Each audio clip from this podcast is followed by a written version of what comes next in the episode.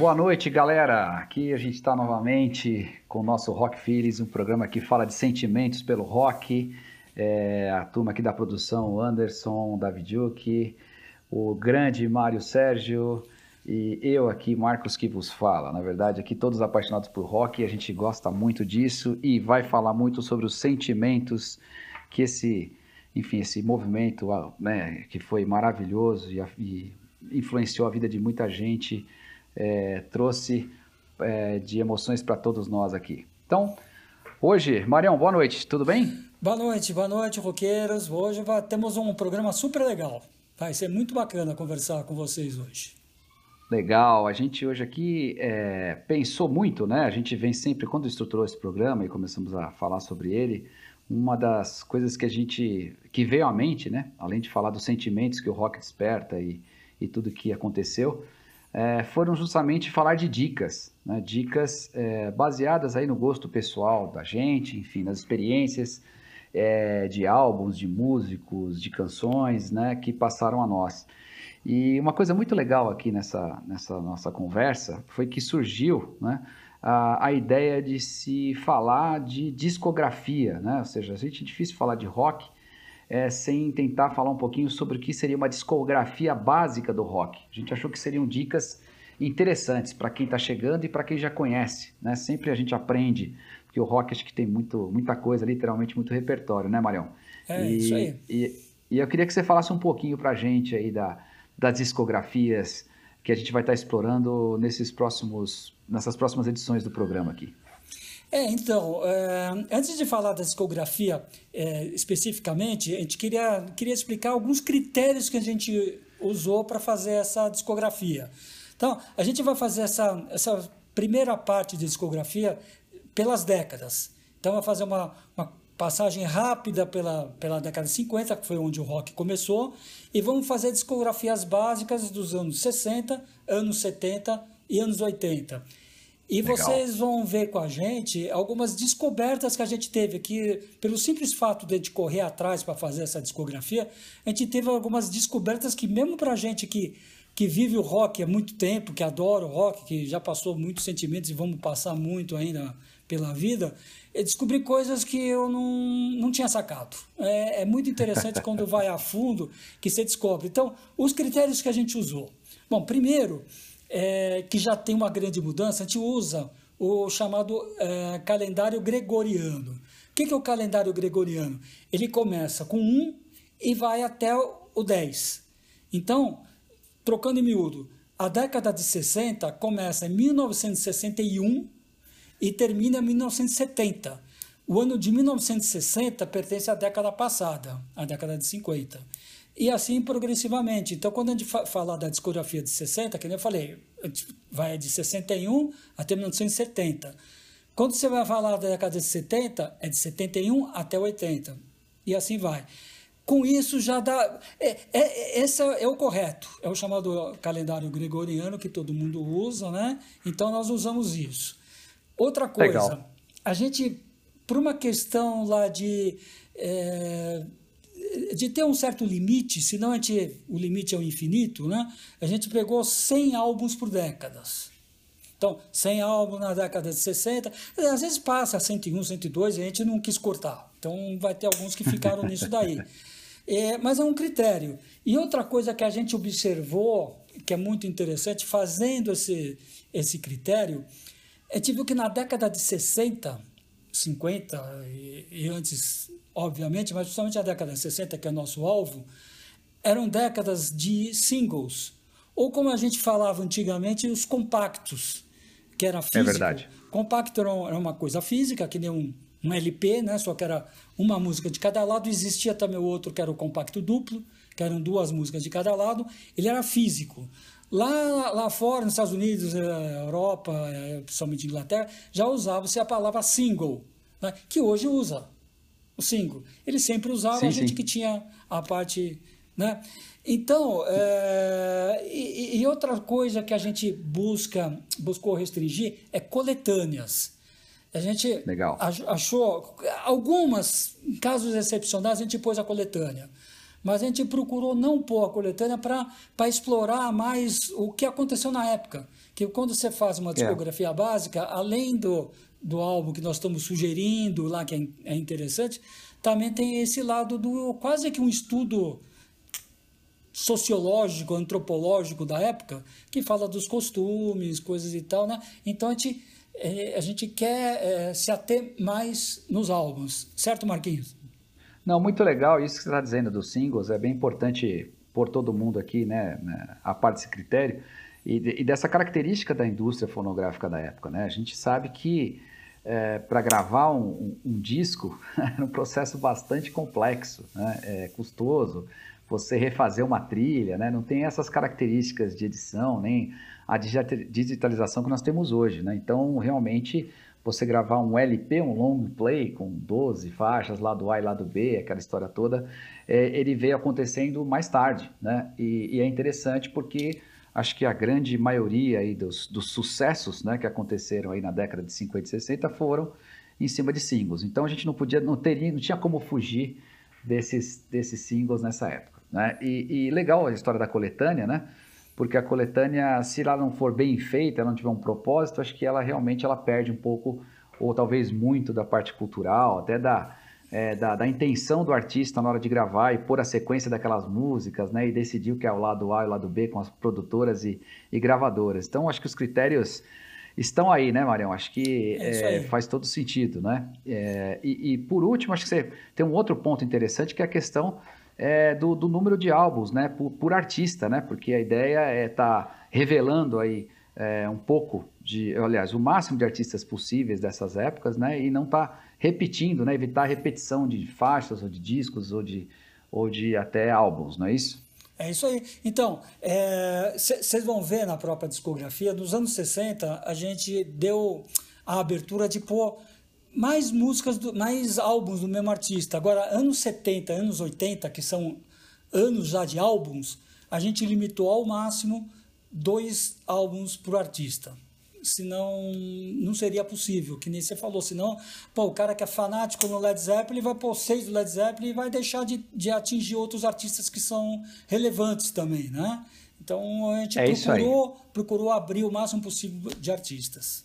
Bom, certo? e essas listas vão estar disponíveis aqui para vocês, obviamente, depois vocês vão acessar aqui o nosso, o nosso site, quem tiver interesse, ou baixar a descrição aí é, dos critérios que a gente usou. Se vocês acharem importante, se não acharem importante, apenas curtam, mas só para entender mais ou menos a cabeça é, dos loucos aqui, como é que funcionou para montar essas listas, né? E agora o que eu diria é o seguinte: vamos apertar os cintos aí, aumentar o volume e vamos curtir, e vamos iniciando começar. aí a discografia dos anos 50 e Beatles. Então daqui a é... pouquinho a gente já vai começar a falar disso, certo, Marião? Certo. Bom, pessoal, estamos aqui então, conforme falamos, vamos falar aqui da discografia básica. A gente já explicou os critérios para vocês e já falou bastante como é que a gente pensou essas listas. E a única certeza aqui que o meu amigo Mário Sérgio pode atestar e confirmar é que foi, são, é, são listas e são perspectivas da música feitas com muito carinho, né, Marião? Mas é, mais uma vez, reforçando a nossa visão pessoal. Né? Alguns, Sempre a visão pessoal. É, alguns vão achar, faltou não sei o que, faltou não sei o que lá. Tudo bem, é, faltou, com certeza. Daí vocês podem até retornar para a gente, ó, oh, faltou isso, como dicas para nós, que a gente quer ver as dicas de vocês.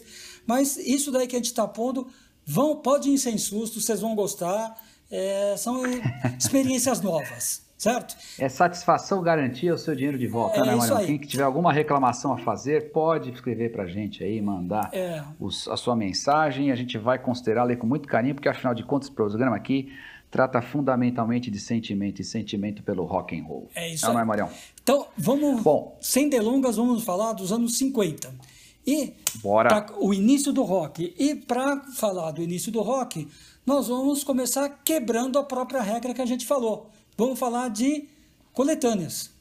Porque, Pô, Marião, pô, coletânea logo de cara, é, você tá muito subversivo, é, hein? É, aquele negócio de rock and roll, isso, é rebeldia. Rebeldia. Então, eu faço a regra e eu vou contra eu mesmo. Não. Mas tem um motivo para isso daí, não? Lógico, lógico. Não, na realidade, qual é o motivo? Nós pegamos, uh, que eu falei, anos 50 são anos de, de singles. Então. Existiam LPs também, mas, por exemplo, o artista dominante dos anos 50, Elvis Presley. Se você pegar, põe no Google qualquer coisa, ver a discografia do Elvis, é uma coisa impressionante. É impressionante é a quantidade. Só de, uhum. de música, de álbuns de Natal, ele deve ter umas 10, 12 álbuns. É uma coisa assim absurda. Então o que, que acontece? Para você pegar os principais, é, é muito difícil.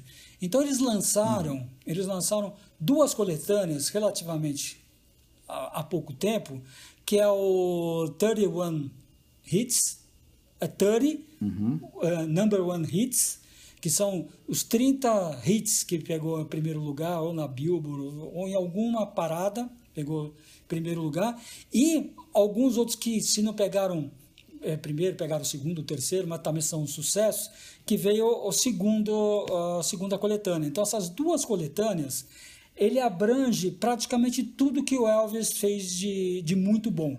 Tem outras coisas, obviamente, mas você pegando isso, você está totalmente coberto.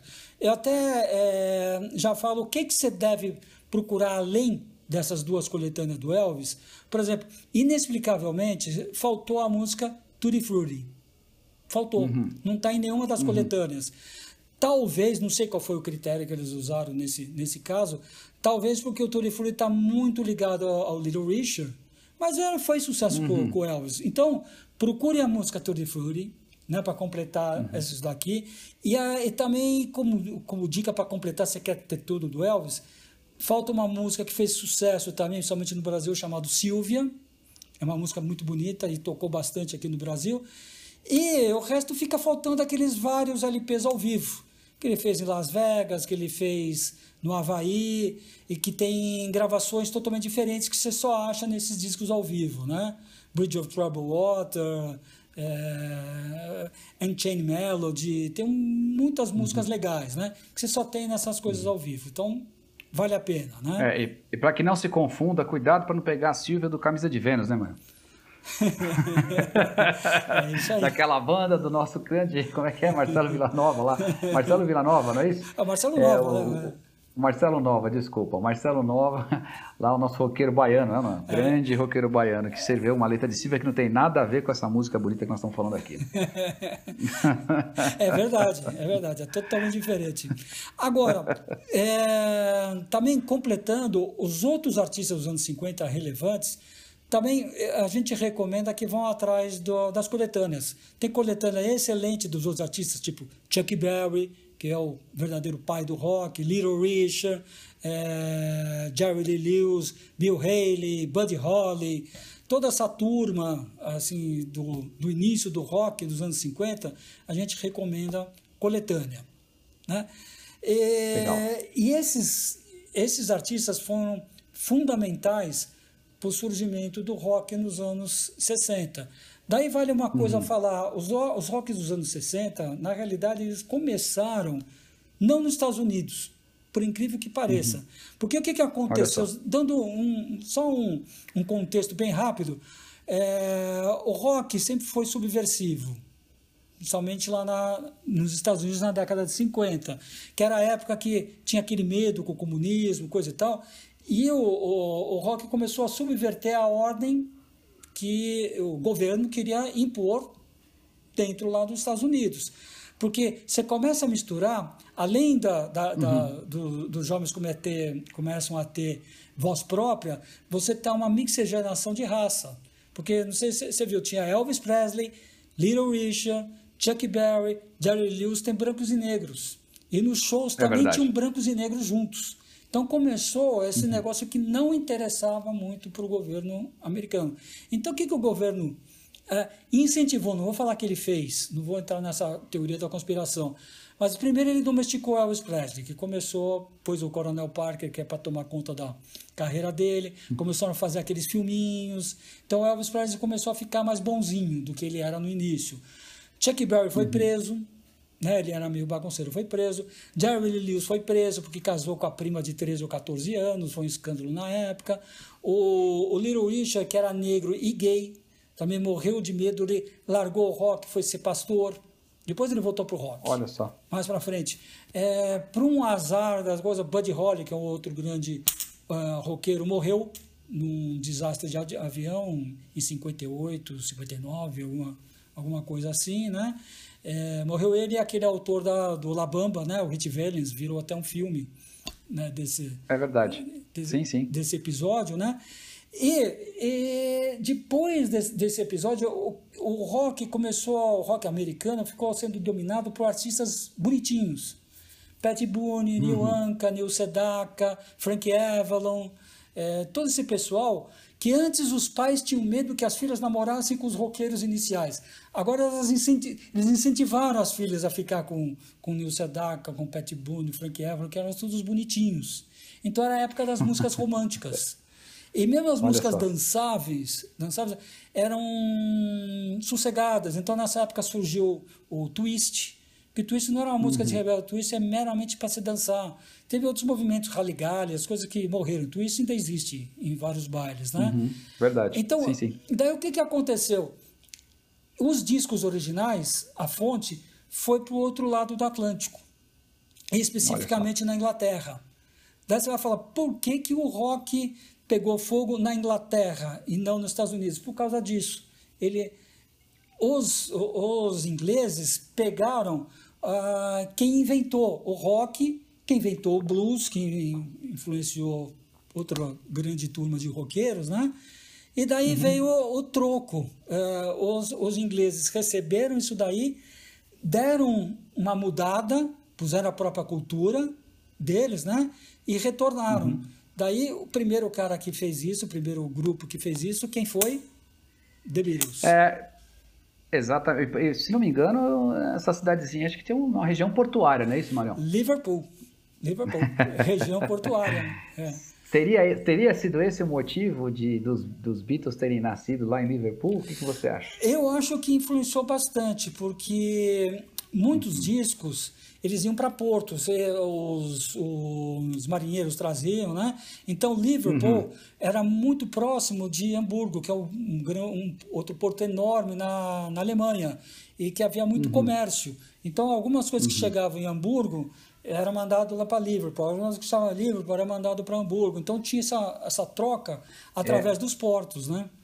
E o que é incrível, né? A gente pensa hoje como as, como as informações chegam de um lado para o outro do globo, né? Quer dizer, olha só como o meio físico influenciou né, a, a troca cultural, enfim, né? É. A, a, chegada da música em outro continente através de um canal é, que hoje em dia é, inimaginável, né? Você imaginar que é, quem estava mais perto de um porto tinha mais acesso à cultura, de certa maneira, né? Que a cultura chegava antes ali, por ali, por uma questão física mesmo. Né? Questão? Então é muito, muito interessante, né? É. E outras tantas outras miscigenações de raça, etc., aconteceram em função disso, né? Muito, muito interessante. Tanto é que os Santos aqui mesmo, né? É, Mário Santos não, aqui. então, eu, eu sempre fui muito uhum. para Santos e a, nas nossas conversas... É, Santos, para quem não sabe, né? Santos, cidade de São Paulo, que é o estado de São Paulo, né? É, é. é, que tem um grande porto, né? É, assim, o Porto Santos, famosíssimo aí, super representativo para a economia brasileira e tudo mais, né? Mas, e aí o Mário tem uma história interessante, algumas histórias interessantes para contar aqui, até para outro programa, mas mas estava falando, Mário, te interrompi, desculpa. Não, não, é exatamente esse negócio do Porto, que, que ele traz umas novidades. Então, o Santos também deu essas, essas novidades para a gente, que esse, essa... É, o, o, novo sempre foi uma coisa que impressiona, né? Então, quando você se sim, depara sim. Com, com o novo, você fica meio espantado, né? E, e ele mas, te, mas te ele... assusta, né? Então, os Beatles, o que, que foram lá na, na Inglaterra? Eles foram novo. Uhum. Que eles pegaram essas coisas, esse som que não existia, pegaram a própria cultura deles, que eles tinham um, um rock parecido, chamava Skiffle, né? A primeira banda uhum. do John Lennon, que era o Carryman, era uma banda de Skiffle, uhum. que era um rock meio rústico, é, um tipo uhum. rock, era uma música agitada, vamos chamar assim, não, mas que tinha algumas uhum. coisas a ver com rock até.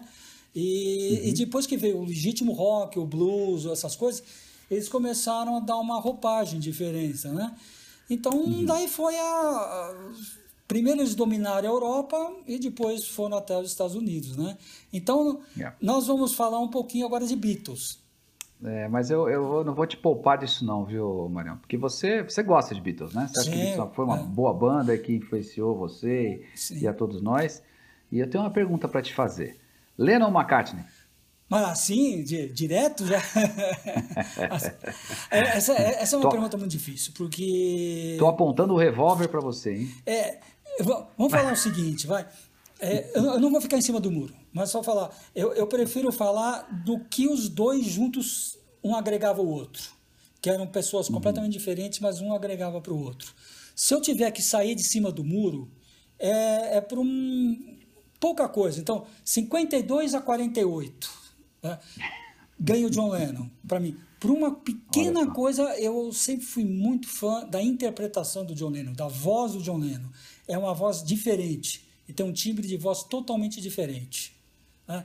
E Paul McCartney era o melhor músico dos Beatles, talvez o melhor cantor, o melhor músico, ele é mais uhum. completo.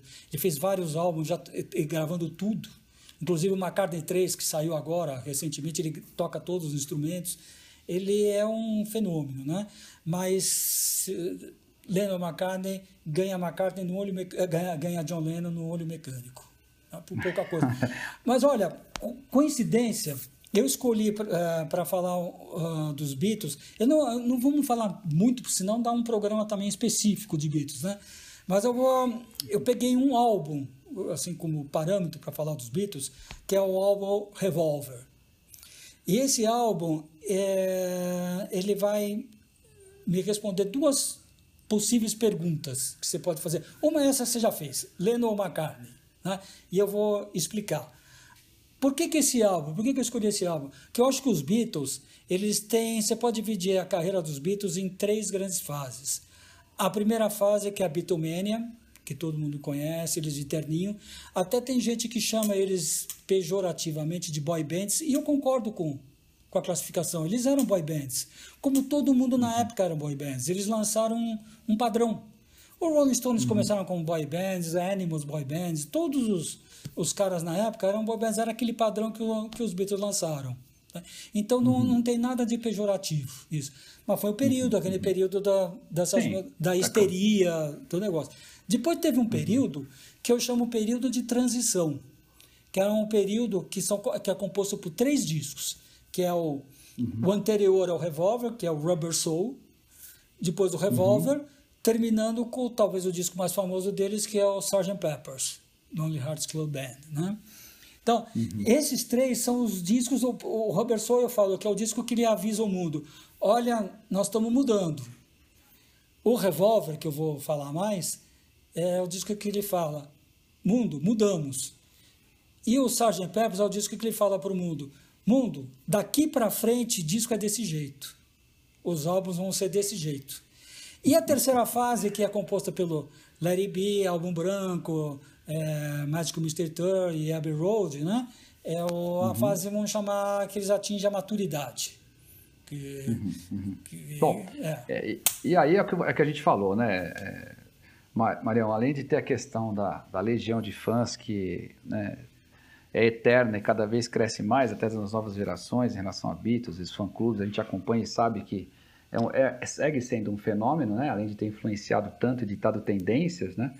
É, é, é, é interessante que eles atravessaram né, as décadas aí, né? Então, se, se criando coisas novas, interessantes e, e, sempre à frente do tempo. Só um paralelo curioso, né? A gente pega aí, por exemplo, é, o Elvis Presley, né, que era um cantor single, né, um cantor solo, né, fazendo, não teve banda, e você cai nos Beatles já tem uma influência mais de, de várias vozes, né, de, uma, de, de, de uma, tra, trabalho de harmonia, de melodia diferente, né, é, é, é outra coisa que mudou bastante em relação aos nomes que a gente estava falando aqui, Chuck Berry, né, Richard, etc, né. Então, é, eu... Isso aí, você acha que é, é acaso ou não? Você acha que é alguma coisa que tem a ver com com, com, enfim, com o continente europeu, com a Inglaterra, enfim, com tudo isso? Não, o, o inglês, é, nós vamos falar um pouquinho na frente, a hora que a gente começar mais nos anos 60, mas a, uhum. as influências dos europeus é bem diferente das influências dos americanos, né? Os europeus, eles uhum. têm uma influência que vem desde a Idade Média, musicalmente falando, né? Então, o que que eram? Os trovadores, o uh, aqueles conjuntos medievais, com instrumentos medievais, e depois começou a música uhum. erudita. A gente chama, é, aliás, eu sempre chamei de música clássica, mas uh, daí um amigo meu me corrigiu. Música clássica é uma época do, do da música erudita. Por coincidência, é a época só. de Mozart. Então, a época de Mozart era chamada hum. era clássica, né? Mas tudo bem, tá valendo quem chamar de música clássica. E, e o, os europeus têm muita é, influência da música clássica também. Uhum. Isso cê, a gente vai conversar mais para frente, principalmente no, no, rock progressivo e até no heavy metal, né? E esse negócio Legal. Eh, tem muitas também coros de cantar junto. Então, é uhum. uma uhum. coisa que o, que o europeu teve muito, né? É, que vem uhum. desde, desde criança. Agora, falando especificamente dos Beatles, existe, eles pegaram, beberam muito na fonte dos americanos.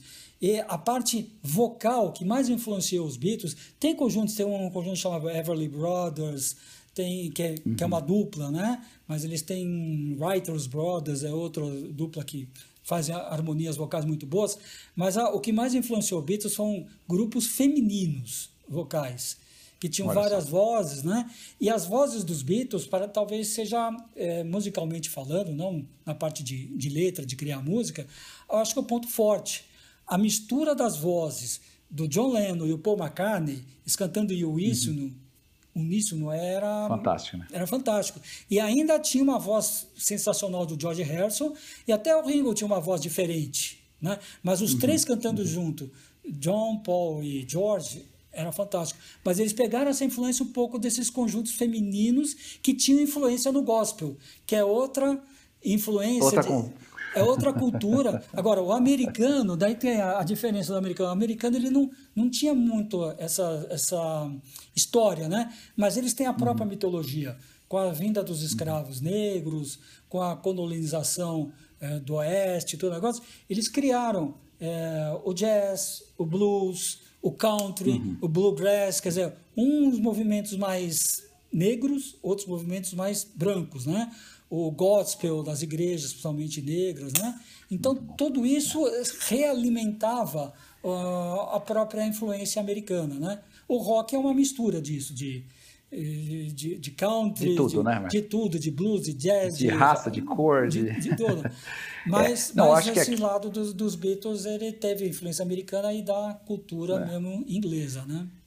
Bom, a gente só esquentou os tambores aqui, né? Falando dos anos 50 e, e um pouquinho daqui a pouquinho a gente vai falar, é, um pouquinho, tocamos, arranhamos a superfície aí do que, que é a obra de Beatles, etc., falando um pouquinho do início, mas aí a gente vai voltar daqui a pouco falando exatamente do, dos anos 60. É isso né? aí.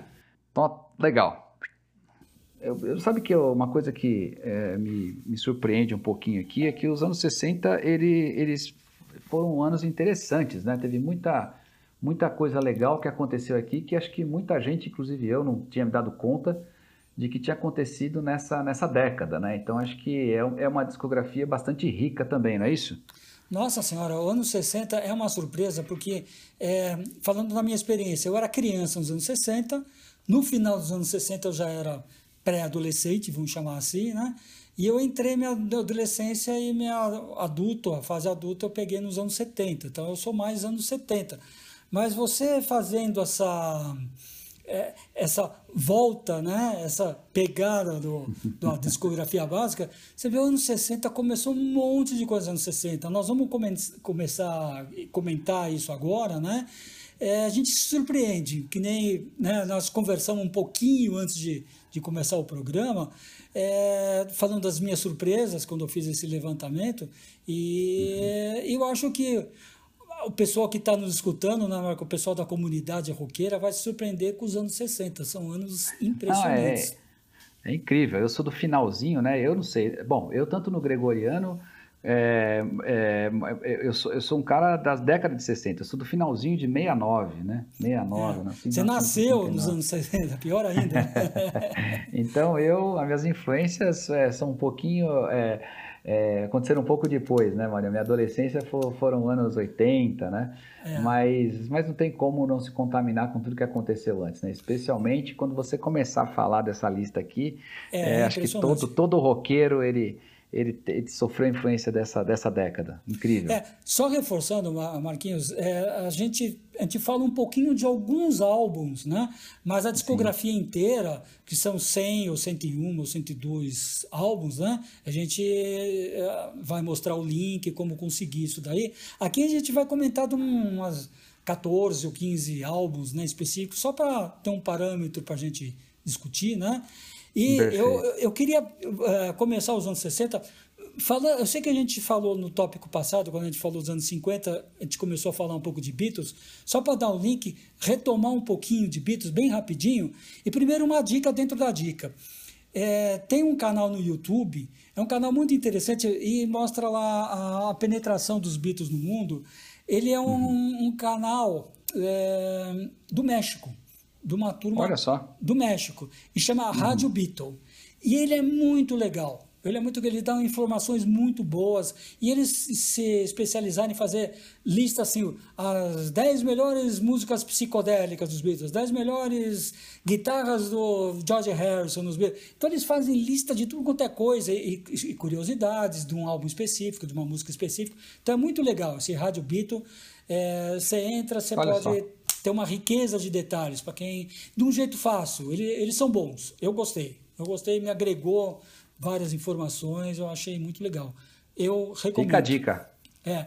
Agora, é, faltou eu falar assim, porque uh, você perguntou por que John Lennon, Paul McCartney e tal, então eu quero falar a, a vantagem dos dois estarem juntos. E esse álbum é muito bom, porque nessa, nessa altura eles já eram, eles não, já não trabalhava muito a parceria Lennon e McCartney, era mais assim, um chegava uhum. com uma uhum. música já começada ou já mais na frente, o outro ajudava algumas coisas, mas você já começava a ver uh, o jeito de um e o jeito do outro. Então tem músicas mais é, assim, mais para marcar e outros jeitos mais John Lennon. A partir desse álbum, do álbum anterior, já se já conseguia ver essa diferença, né? Mas é muito bacana, porque como eu falei, um começava, o outro ajudava. E nesse disco especificamente, para mim é o melhor disco do Paul McCartney. É, uhum. Tem três músicas que eu acho que é das. Se ele só tivesse feito essas três músicas na, na vida, ele já seria um dos melhores. Né? As três músicas que eu falo é Eleanor Rugby, que eu acho fantástica, era a música favorita da minha mãe. Here, uhum. There and Everywhere, música lindíssima, que era a favorita do meu pai. E For No One, que é uma música maravilhosa, não é tão conhecida, mas é, é, é linda. É, talvez seja a minha favorita de, dessas daí, né? E Olha tem só. até uma gravação muito bonita do Caetano Veloso, dessa daí. Incrível. Uhum. Agora, então tudo isso é Paul McCartney. Agora, você vai na última música do disco, uma música chamada Tomorrow Never Knows, que é do John Lennon. Ah, e essa música olha. desencadeou um movimento que é o um movimento psicodélico. Eu, eu não quero falar que ela inventou, não. Eu não quero me comprometer com isso. Mas foi o sparking point aí, foi o é, início, uma faísca que gerou a. Um é, foi, música, é, foi exatamente, foi a música que popularizou esse estilo e que uhum. deu voz e que a partir daí o, o, o som psicodélico é, criou vulto. Né? o próximo disco deles, lá, o Sgt. Peppers, tem muita coisa psicodélica. A partir daí que foi muito influenciado Jimi Hendrix, Janis Joplin, The Doors, é totalmente psicodélico. Pink Floyd, né, que tem nos tempos até de hoje e tal. É... Então, teve essa grande influência. Então, basicamente, as músicas do Paul McCartney é aquela música que te, te, é, te captura na hora que você escuta. Então, você adora Hey Jude a primeira vez que você escuta, você adora Larry B, você adora é, Eleanor Rugby, tá? Algumas do John Lennon, é, você, deve, você precisa de um tempo mais, tá? Pra, é, elas são à frente pra do assimilar. tempo. Para é, assimilar. É, que... Elas são à frente do tempo. Ó, dois exemplos. A hora que começaram, que foi liberado o catálogo dos Beatles, a música mais baixada foi Come Together. Uhum. que não era a principal do último álbum. Música, as músicas que fizeram mais sucesso na época foi Something. A música de trabalho das rádios era aquela Oh Darling, que era o Paul McCartney que cantava. Depois o Come Together foi crescendo e foi a mais baixada, quer dizer, ela vem crescendo. E outro exemplo muito legal, que foi na época, era um compacto, um single, né? repetindo, eles falam que eram dois singles lado A, mas na realidade tem o lado A e o lado B. E o uhum. lado A era Penny Lane, que é uma música maravilhosa dos Beatles, e é Paul McCartney. E sim, lado sim. B é o Strawberry Fields, Strawberry Fields Forever, que é a música do John Lennon. O e tem uma história, o... né, Marião? É, os títulos das músicas, eles têm a ver com, com um, um com a, né, com a Penny Lane, que era a rua, né, onde, onde viveu Paul McCartney, etc, né? É, e, uh -huh. e o Strawberry Fields era um orfanato. Era um orfanato. Então, são cenas que eles vivenciaram na, na infância, na adolescência, na, na mocidade lá em Liverpool. Né? Então, uhum. são cenas uhum. marcantes. Mas se você pegar o Penny Lane, Penny Lane foi um sucesso instantâneo. Tanto é, não sei se você sabia, sabe aquela batida do piano? Tchan, tchan, tchan, tchan, tchan. Virou um jargão, virou um jargão no, nos estúdios, estúdio brasileiro, uh -huh. né? De piano Beatle. Olha só. Uh, uh, tem uma música do Ivan Lins, O Nosso Tempo. Né? Novo Tempo, né? Novo, Novo tempo, tempo, aliás, desculpa. Isso aí. É, Uhum. É, que é esse piano é bem marcante essa pegada. É bem marcante. Os próprios Beatles se influenciaram. Se você pegar o With a Little Help from My Friends, essa levada de piano Beatle. Então eles mesmos... Se... É isso mesmo. Uhum. Agora, o Strawberry Fields foi crescendo com o tempo. Hoje, Strawberry Fields pode ser considerado maior até que Penny Lane. Pelo menos a crítica, né? Não que Penny Lane tenha piorado. Penny Lane uhum. começou grande, continua grande e vai ser eternamente grande mas a, a outra foi. Então, era a diferença entre eles. O, o Paul McCartney é, é, o gênio instantâneo, você simpatiza com ele na hora. O John Lennon você precisa de um tempo, é, assim, tem coisas muito avançadas. E, e também ele contou, ele, ele, virou um contador de hinos. Então, ele que fez uhum. primeiro Help, que é quase que um hino né, dele mesmo, né? All You Need Is Love. Depois, no, como, como solo, fez Power to the People, Give Peace a Chance, Imagine, que é tudo hinos. Né? Uhum. É, são estilos. Então, você pode preferir um, preferir outro. A sorte que os dois se conheceram.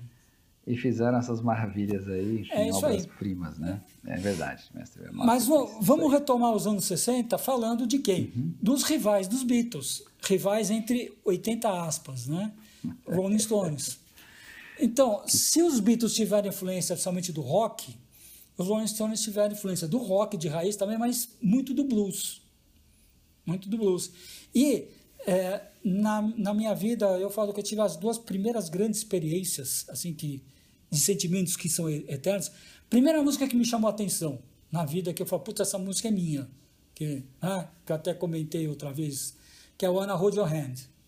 Foi uma música diferente, o primeiro rock, primeiro os Beatles me pegaram. E a segunda vez que eu parei para falar, putz, o que, que é isso? Foi Satisfaction. Aquela guitarra, eu, primeiro que eu não sabia o que, que era guitarra, era uma criança, né? mas, mas, me chamava aquele som, aquele negócio que depois a gente vem saber que isso é um riff de guitarra, uhum.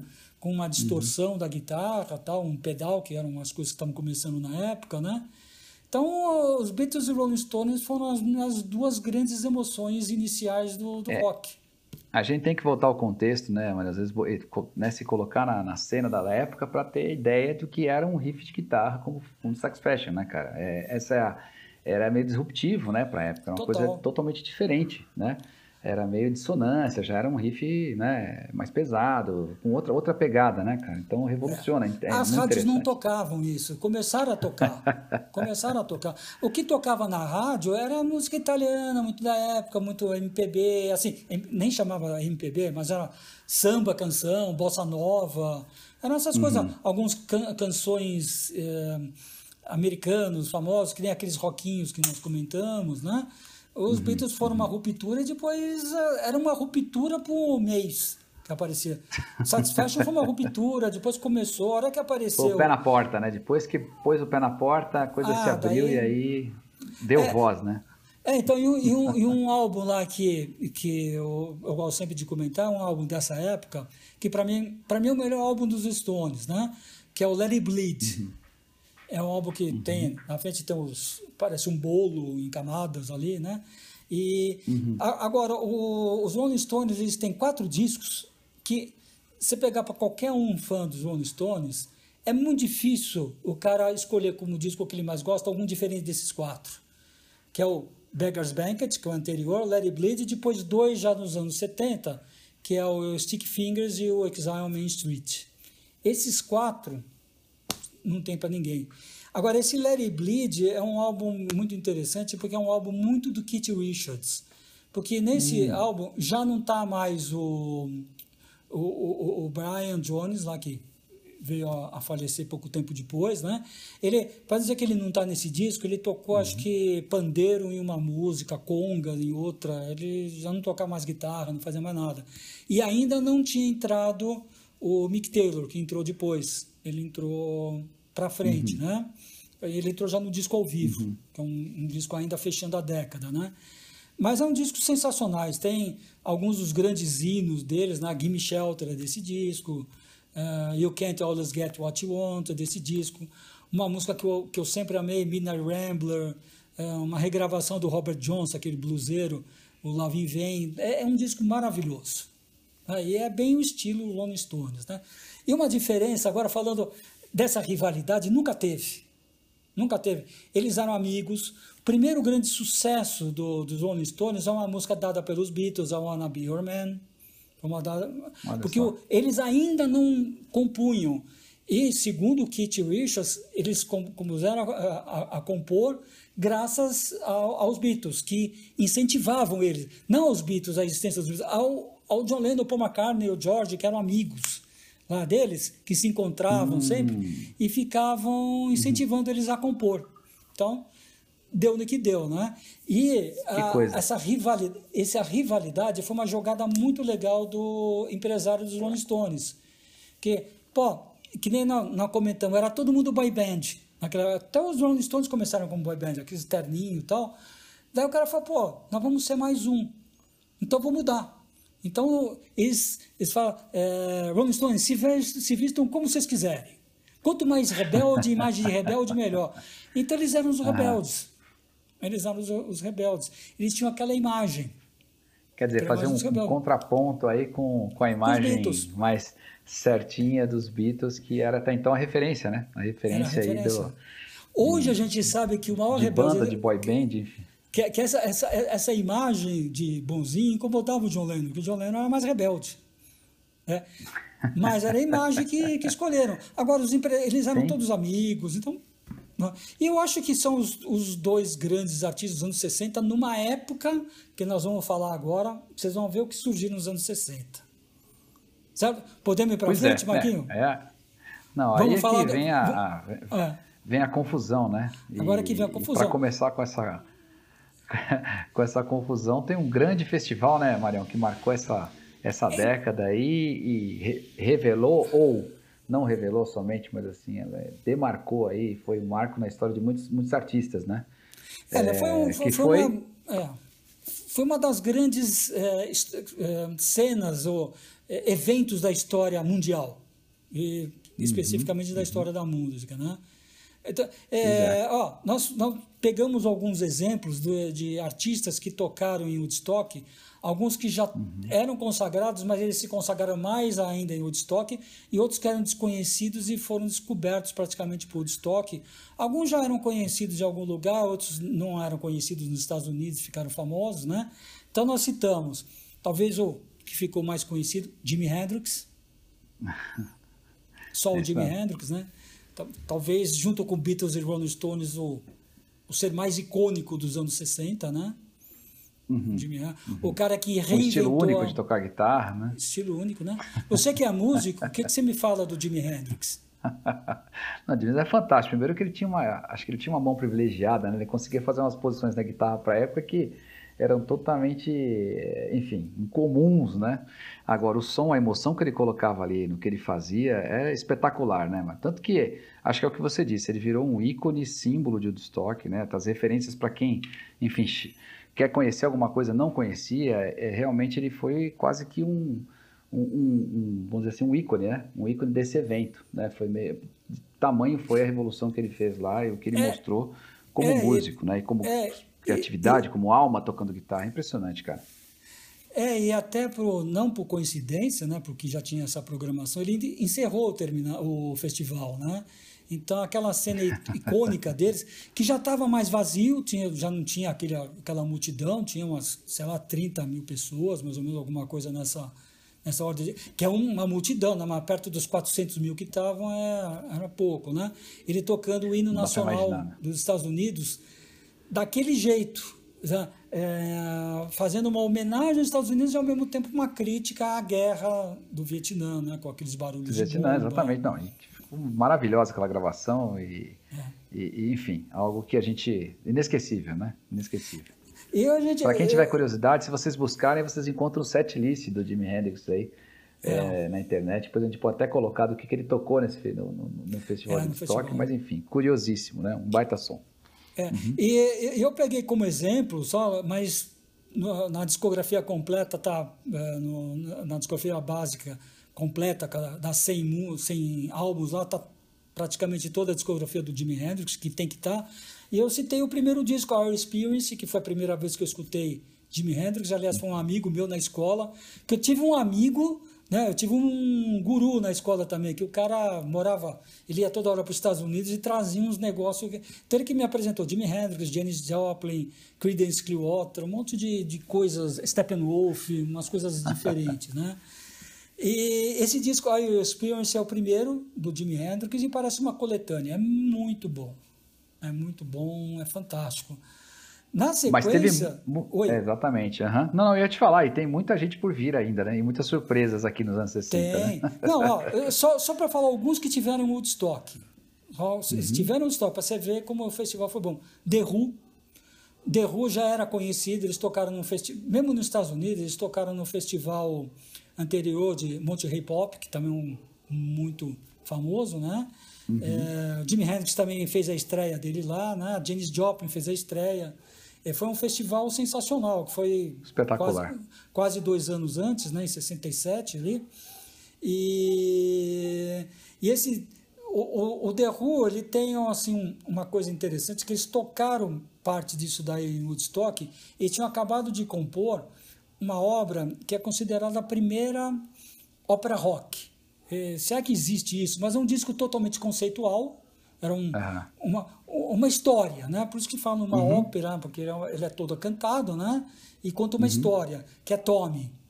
É, Tommy já teve peça de teatro, já teve filme, uhum. uma série de coisas. É um disco fantástico, é um disco que pôs o, o The Who no, no mapa e na, e na fama. Eles tocavam bastante dessa, desse daí Woodstock, né? Você uhum, uhum. gosta de Tommy, Marquinhos? Eu, eu gosto e eu te falar uma coisa, inclusive, sobre ainda sobre Jimi Hendrix, acho que a gente não pode deixar de falar, né?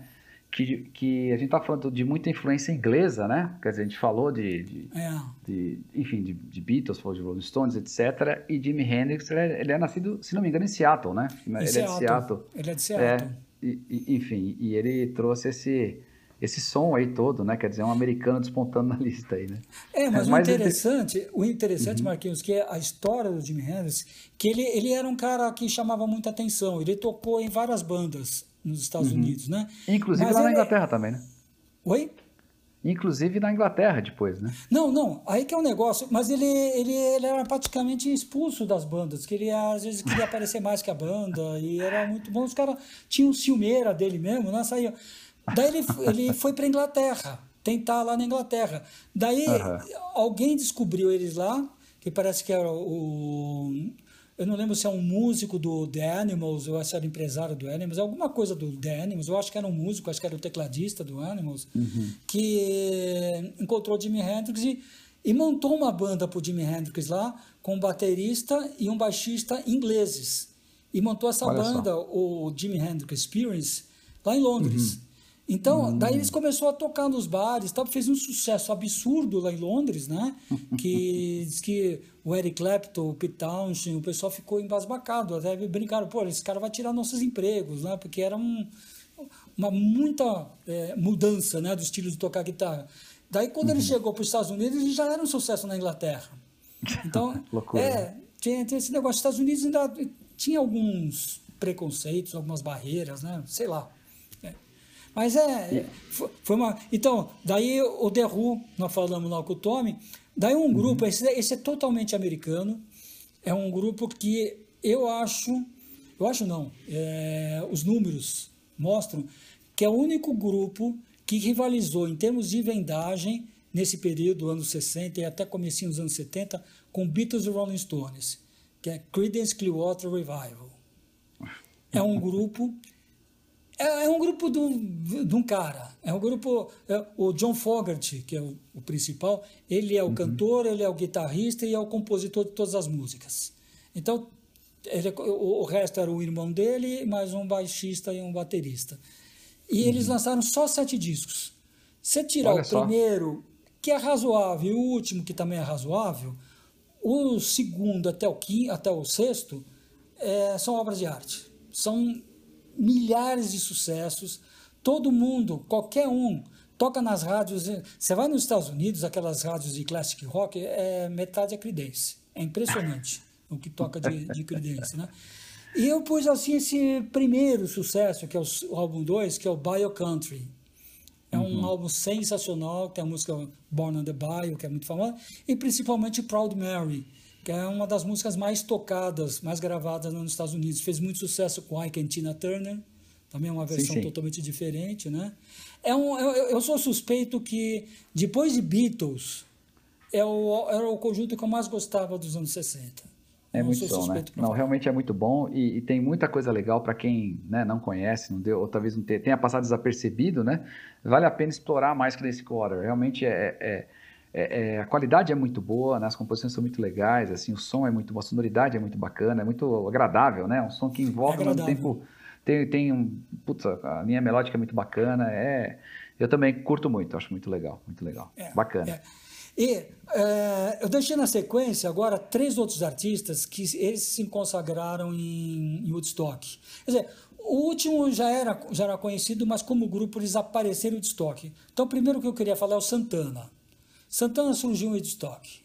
Ele já existia quando eu tocava em bares, mas para o mundo ele surgiu em Woodstock. E é outra apresentação fantástica é, foi do Santana em Woodstock. É um, ele está no filme, tá, é fantástico. E o Santana é daqueles guitarristas que tem uma assinatura. Você sabe que é o Santana, né, Marquinhos? Ele dá uma nota, você sabe quem é, né? É impressionante, né? O cara é, é demais e é uma é, é, é, o que você falou, né? Ele tem a, hoje se tem a biometria de, de voz, tem a biometria né, digital, ele tinha a biometria da guitarra, né? Ele toca aquele troço ali, você ouve e sabe o que é ele que está fazendo. É impressionante. Ah, ele dá, um ele dá músico, uma né? nota, você sabe que é ele, né? É um estilo de tocar. Então, os anos 60 e o começo dos anos 70 tem isso. Como, como é, existia um grande oceano azul para ser explorado na, na música e no rock, então cada um criava uma coisa e virava uma identidade facilmente identificável, né? O, o outro guitarrista que também. É, é, eu acho que três grandes guitarristas são os reis de Woodstock. Primeiro o Jimi Hendrix, né, que nós já falamos, o Santana, e o uhum. terceiro é esse daqui, que é o Alvin Lee, no grupo inglês Ten Years After, que também é outra, uma apresentação fantástica em Woodstock, é, que ele dá um solo interminável, é, é, é muito legal. E o Ten Years After é um dos grupos que eu mais gosto também. É um grupo que tem uhum discos muito bons. E esse específico dos anos 60 ainda, de 1969, 1970, né, chama Clickwood Green. É, tem músicas excelentes. É, na discografia dos anos 70 eu vou pôr outros discos do, do Ten Years After, né?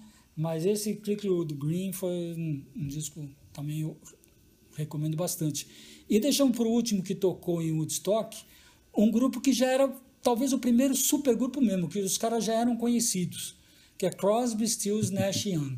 Stills, Nash Young. Uhum. É, Crosby é, e o Neil Young, eles vieram de um grupo chamado Buffalo Springfield, que é um grupo famoso lá nos Estados uhum. Unidos. O Stills é o único inglês. Ah, não, Stills não, minto. Uh, aliás, falei besteira.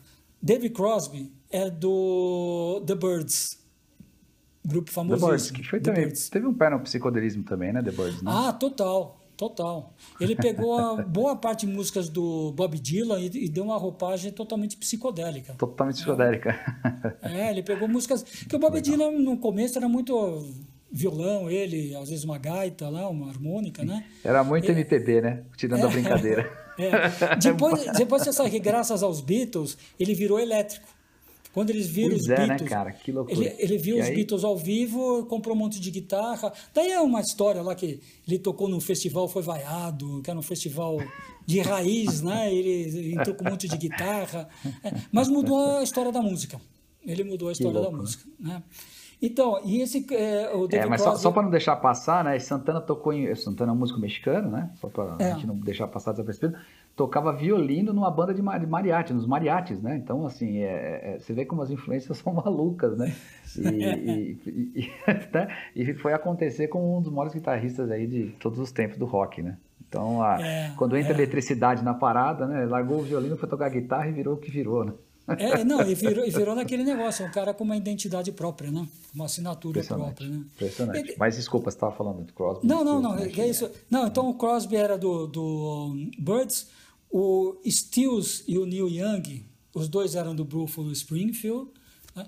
e o, uhum. o Nash, Graham Nash, ele era de um conjunto famoso inglês, que é The Hollies que era um conjunto que tem muitas músicas famosas, uhum. né? Ah, só que ele era, um, era uma sonoridade uhum. mais pop, ele queria uma outra sonoridade, então ele veio para os Estados Unidos, eh, ficou amigo desses caras, eles montaram esse, esse grupo, Crosby, Stills, Nash Young. Então, é um super grupo. E você destacou caras... Four Way Street, é isso? Four, Four Way Street é o disco ao vivo deles. é um disco duplo, ao vivo. Que legal. E, e uma característica... Uhum dos shows deles, que o Neil Young tem a característica até hoje, ele é, ele é composto em duas partes, uma parte acústica e uma parte elétrica. Então, uhum, esse disco uhum. ele tem uma parte acústica, que é só piano e violão acústico, e outra cheio de guitarras. Bom, Mariel, então a gente. O Woodstock foi um fenômeno, foi espetacular, né? Revelou um monte de gente, marcou uma época, mas, cara, os anos 60 não foram só isso, né? Teve mais gente boa aí no, né, que a gente não pode deixar de fora da discografia, não é isso? É, então, anos 60, ele teve muita coisa diferente. E uma das coisas que a gente comentou que praticamente começou com Beatles foi o movimento psicodélico. E o movimento psicodélico tem muitos nomes. E o nome é muito interessante. O nome desse conjunto, primeiro ele tem uma curiosidade que ele indiretamente ele influenciou o nome Led Zeppelin, que ele chama hum. Iron Butterfly. Então é o mesmo sentido do Led Zeppelin, é uma coisa pesada que voa. Né? Iron Butterfly, uma borboleta de, de ferro, né? Ferro, e, de aço. e esse, ele tem um... O, o, aquele famoso caso que um bêbado fala uma coisa para outro bêbado e escreve o que esse outro bêbado entendeu. Então, o nome da música mais famosa desse conjunto chama Inagada da Vida. Desse jeito. Inagada da Vida? Assim, in traço a gada da vida. Desse jeito. Vida mesmo, vida, vida, não é life, é vida. Mas e, e que idioma é esse, cara? Então, é um idioma de bêbado. O, o, o primeiro bêbado quis falar In the Garden of Eden. É. Deve ter falado uma coisa. Do Éden. É, deve ter falado uma coisa super bêbada, falando bebidez, né? E o outro bêbado entendeu e ficou.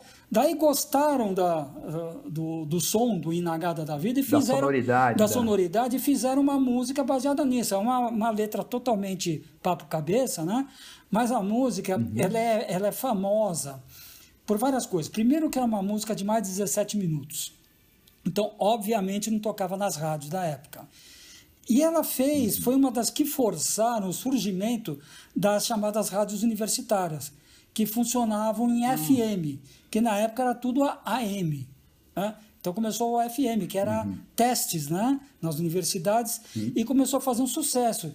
E outra coisa foi um sucesso estrondoso. O número exato de cópias não, não, se sabe direito, mas é alguma coisa, mais de 6 milhões e menos de 10 milhões de cópias vendidas. Que é um absurdo Caramba. nessa época que não se vendia muito, álbum ainda estava começando, né? Então uhum. foi, foi um fenômeno. E terceira coisa disso daí, ele é considerado também um proto-metal.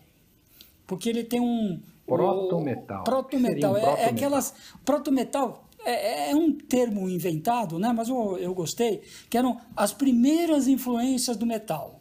Então você pega uhum. músicas é, que deram uhum. primeiras influências. Você tem uma famosa dos uhum. Beatles, né? o Helter Skelter, né?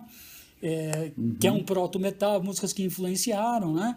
E essa Iron Butterfly ele tem um riff também muito conhecido, né? Para quem é, é, inclusive, uhum. quem não conhece, nunca ouviu falar dessa música, vai pôr o riff, vai, vai lembrar, ah, eu já escutei isso daí. Ele já tocou em é filmes, verdade. já fez algumas coisas assim, né? Mas ele vale uhum. muito a pena, então, ele é uma viagem super grande, então ele está na sua discografia uma das coisas mais representativas dos anos 60. Outra coisa, uhum. nessa linha ainda do, do psicodélico, um grupo que foi totalmente psicodélico, o The Doors. E nós separamos aqui para falar um pouquinho o primeiro disco. Todos os discos uhum. são parecidos, assim, nessa linha. Não que são parecidos, eles são diferentes entre si, mas eles seguem essa linha meio do psicodelismo, né? É, era um grupo muito carismático, típico, fruto dos anos 60, desse experimentalismo dos anos 60, né? Ele tinha uhum. um vocalista super carismático, um, um dos primeiros sex symbol que, que existiram no rock, né? E tinha um tecladista uhum. que ele era um virtuoso, era um cara de formação clássica, uhum. jazzística, então ele deu um toque é, diferente no The Doors. E o The Doors é um, é um grupo muito representativo da década e recomendo para todo mundo. Na discografia completa eu pus quase todo do The Doors, quase tudo, é, porque vale a pena mesmo, né? Você gosta é, do The Doors? É, agora bem, eu, eu adoro The Doors, a gente já tocou muito The Doors, inclusive, né? É, eu com, com, a, com a, nas, nas bandas que a gente teve aí já. E, e, a, e, é interessante a história. Agora, tem um grupo que eu não, não conhecia, grupo Free. E aí você recomenda, né, o grupo Free com, com o disco live, né, como sendo um deles aí. Mas por que, Marião? O que, que, que, tem de legal nesse grupo? Bom, o grupo Free, ele é um embrião, é é um grupo sensacional. É um, é um grupo que a gente chama de blues based rock, né, que é um baseado uhum. no blues. Então, que pegou o blues deixou ele mais pesado e fez algumas mudanças. É um grupo inglês que ele, que ele uhum. originou um dos primeiros supergrupos, que foi o Bad Company. Uhum. Bad Company que fez um ah, puta, é, que fez um puta sucesso comercial, né? Uhum. Então, dois dos integrantes do Free fundaram o Bad Company. O vocalista, que é o Paul uhum. Rogers, que também é uma lenda no vocal, que tocou até com o Queen, eu fui ver aqui no Brasil uhum. Queen mais Paul Rogers, né? Eu achei uma combinação muito interessante, né? Que o, que o Paul Rogers não uhum. quis inventar, imitar o Fred Mercury, né? Ele quis ser ele mesmo, uhum. então ele somou a sonoridade do Queen com a sonoridade do Paul Rogers, né? E com a experiência. Então deu, deu uma mistura interessante. Mas o Free, somente esse álbum que eu peguei, o, o Free ao vivo, ele não deixa de ser uma coletânea, uhum. né? Então, mais uma vez, eu estou indo contra o meu. mas, ele é, é, mas ele é muito bacana. Aquele é um registro que ele pega músicas muito interessantes e melhoram. Uh, o, o, Free, o, tanto o vocalista como o baterista estão vivos até hoje. E o, e o, guitarrista e o, e o baixista, infelizmente, eles morreram cedo, mas eram duas pessoas, duas virtuosas da, da guitarra e do baixo. Eu gosto muito uhum. deles, né? Então eu recomendo. Uhum. Tem um mega sucesso, que é como eles começam o show, que é All Right Now. O sucesso foi no, de estúdio, né? Mas a All Right Now, você deve ter tocado na bateria. Sonzeira, total. Todo mundo já tocou essa música, né? Um, já, é... já teve, acho que até é, filme publicitário, né? Com, com essa música como trilha, né? É, ele, ele é, é um dos famoso, né? clássicos, né? Mas ele não é só sim, no, sim. no All Right Now, eles têm outras coisas muito legais, né? Legais. Então, recomendo muito o Free. Né? Não só o Free Live, que é o que nós falamos, mas tem outras coisas do Free. É, agora você está colocando. Você, você, vai citar um agora aqui, eu vou dar um spoiler aqui, mas esses caras aqui eu, eu particularmente sou fã. E, e, esse me traz muitas memórias afetivas realmente, né? Principalmente um grande show que eles fizeram no Central Park, né? É isso aí. E, bom, quem são eles, Marião? Quem é essa, Simon essa Garfunkel. Aqui? Simon Garfunkel é, é, muito interessante que, que também mostra a diversidade que era nos anos 60.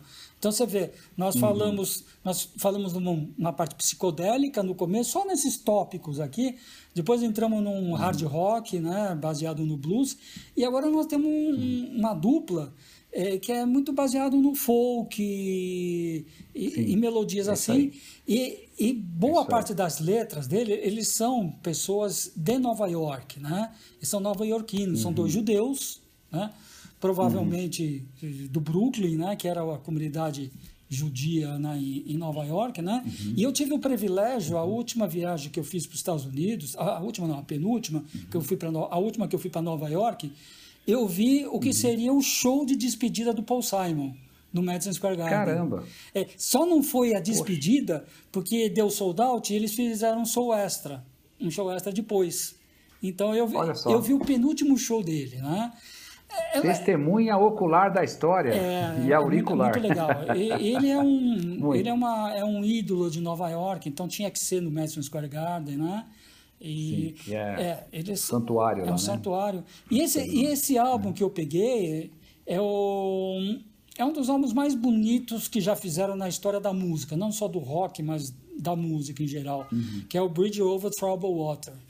Ele, ele, a própria música é linda A própria demais, música é né? maravilhosa, mas ele tem outras maravilhosas. Ele tem The Boxer, uhum. que é outra música sensacional, né? Maravilhosa. É, ele uhum. tem Cecília, tem um monte de músicas muito bacanas, é. né? E uhum. tanto é que quase todo esse disco eles tocaram nesse concerto que você mencionou lá no Central Park, que foi uma volta do, do grupo, né? Que, que esse grupo lá se separou cedo, cada um foi seguir uma carreira solo e de vez em quando eles se juntam lá, fazem uma série de shows, né? E é, é, é, se não me é falha a memória, Mário, me ajuda aqui. Se não me engano, era só violão e voz, né? Esse show que foi feito no Central Park, não foi? Não, Ou ele, ele tinha uma banda, eu não me ele lembro tinha uma agora. banda, ele tinha uma banda muito boa, inclusive tinha. um dos grandes bateristas. Nesse show, né? Nesse show, o Steve Gadd, Steve Gadd é um dos grandes bateristas. Steve da... Gadd, espetacular. Então, Putz, ele ele tocou nesse show, o Steve Gadd, né? Ah, tocou nesse show do Central tocou Park. Tocou nesse show. É, é, é, porque me vem muito New York, cabeça, música, né? É. E outras coisas que fizeram aí, né? É. É espetacular. Eu, aliás, eu acho assim, a, a o dueto de vozes ali é, é, muito bacana, combina demais, né, cara? E é um negócio assim, meio intimista, né? É. Assim, uma, é muito bacana, né? E, e você vê a dimensão do rock, né, Mário? Quer dizer, não necessariamente é só distorção, só guitarra, não, tem não. coisas muito. Não. poesias muito bonitas e sons muito melódicos, né, cara? Melodias muito bonitas também. Eles, né? eles têm Bacana. uma música que é uma das músicas que me remetem a, a, a, a quase infância, pré-adolescência, né? Que é o The Sound of Silence. Uhum. Que é uma música que, que, é lindo, que, né? que, que, normalmente eles terminam. Talvez essa tua lembrança do show do Central Park, só eles com, com violão, que eles terminaram tocando essa música só os dois com violão. É linda essa música. E, e, é o que ele faz. Ele terminou esse concerto que eu vi agora no, no Madison Square Garden. Também. Só ele com violão. Né? E, eu, e o, o Madison Square Garden canta junto o fim. É emocionante. Deve ser, ter sido espetacular. É, né? e para o americano cantar junto, precisa muita coisa, porque o americano não é de cantar junto. Não é que nem brasileiro, é, sul-americano em geral, que eles quase não deixam cantar. E participa, né? Participa, né? grita, canta junto, né? É, lá os caras querem ouvir, né? É, e lá eles cantaram, assim, respeitosamente, não berrando, né? É, a voz do uhum. Paul Simon tinha que se sobressair. É, é, um jeito interessante. Então, é, é emocionante. Esse The Sound of Silence, ele surgiu num primeiro disco deles, que não fez sucesso. Uhum. Depois, ele, ele, ele, o Paul Simon foi morar um tempo lá em, acho que em Londres, ele foi para a Europa, não sei exatamente se foi para Londres, eu creio que sim, mas não tenho certeza. Depois, quando ele voltou, ele retomou a dupla e regravou o Sound of Silence. E o que, que o produtor uhum. fez? Ele fez uma coisa sem o Paul Simon saber. Ele pegou a, uhum. a gravação original e tocou uma base mais roqueira. Ele mudou. Uhum. Né? E fez Olha aquilo só. lá e, e foi um sucesso instantâneo e alavancou o resto da carreira, né? Só que o Paul Simon, nos shows, ele não toca do jeito roqueiro, ele toca de como ele compôs. Agora, Agora, Mário, deixa eu te perguntar uma coisa. Essa música, ela tem, parece ter uma referência, né, em relação ao assassinato do Jeff Kennedy, né? É, foi, acho que foi gravada logo na sequência, se não me engano. É, essa música foi gravada, né? É, então acho que ela tem- deve ter alguma conexão aí, né? Ele tem, mas eu não sei exatamente, mas é interessante, eu já ouvi isso. Eu vou, eu vou pesquisar mais e depois É. a gente conversa, É. porque é, é, É, é eu isso lembro mesmo. que. É, e o som do silêncio nesse sentido também, né? Mas muito legal. Agora deixa eu te perguntar uma coisa, Marião.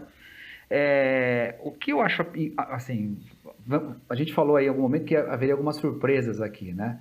É, de, de bandas e, e que a gente jura né, que aconteceram nos anos 70, mas que na verdade são da, da- dos anos 60, né, cara? E, e é muito curioso quando se fez essa pesquisa, a gente tem uma surpresa de fato, né? Tem. Até pelo, pelo tipo de som. É, eu vou, Então, eu vou mostrar as surpresas agora. Vamos falar dessas surpresas agora, Marquinhos. Ah, é- é- é- então pode começar, vamos lá. Olha, a invenção do rock pesado surgiu nos anos 60. A criação do rock pesado surgiu nisso, né? E mais para o fim, o que a gente chamava de, chamou-se, ficou conhecido como hard rock. Então, um exemplo, a maior banda americana de hard rock é uma banda que hoje ela está meio subestimada, mas ela é sensacional e ela fez um pulsa de um sucesso comercial, que é o Grand Funk, que inicialmente chamava Grand, Grand Funk Railroad. Depois eles tiraram o Railroad e ficou só Grand Funk. E, e eu, eu selecionei para a gente comentar o terceiro disco, e é dos anos 60, o Closer to Home, que é, é o disco que eu mais gosto. Tem outros de sucesso, inclusive o An American Band, que ele estourou no mundo inteiro, né? Mas esse, uhum. esse disco ele tem músicas lindíssimas. Tem uma que é, que é o Close to Home, I'm Your Captain, que é muito bonita, é uma música comprida, tem uns nove minutos de nove minutos e alguns segundos de duração. É linda, o uhum. disco todo é sensacional. E esse grupo eu falo que hoje estão dando não a importância que ele merece, porque ele tem uma particularidade muito interessante. Eles falavam uhum. e saíam em tudo quanto é, é enciclopédias do rock, eles bateram o recorde dos Beatles. Qual é o recorde? Caramba! Eles lotaram também o Shea Stadium, que é aquele estádio de beisebol uhum. lá em Nova York, né? Que pertence. Uhum. Hoje eles é, demoliram esse, esse estádio, fizeram outro estádio mais moderno, né? Uhum. E, o, e, e, eles fizeram sold out. Mas qual foi o recorde dos Beatles? Que o Beatles teve sold out. Os Beatles levaram mais dias do que o, o Grand Funk para dar esse sold out. Tá certo que os Beatles fizeram esse sold out em 1965, eles fizeram em 1970, né? já, já, já tinha mudado o, o, o, o, mundo da música, né? já tinha muito mais.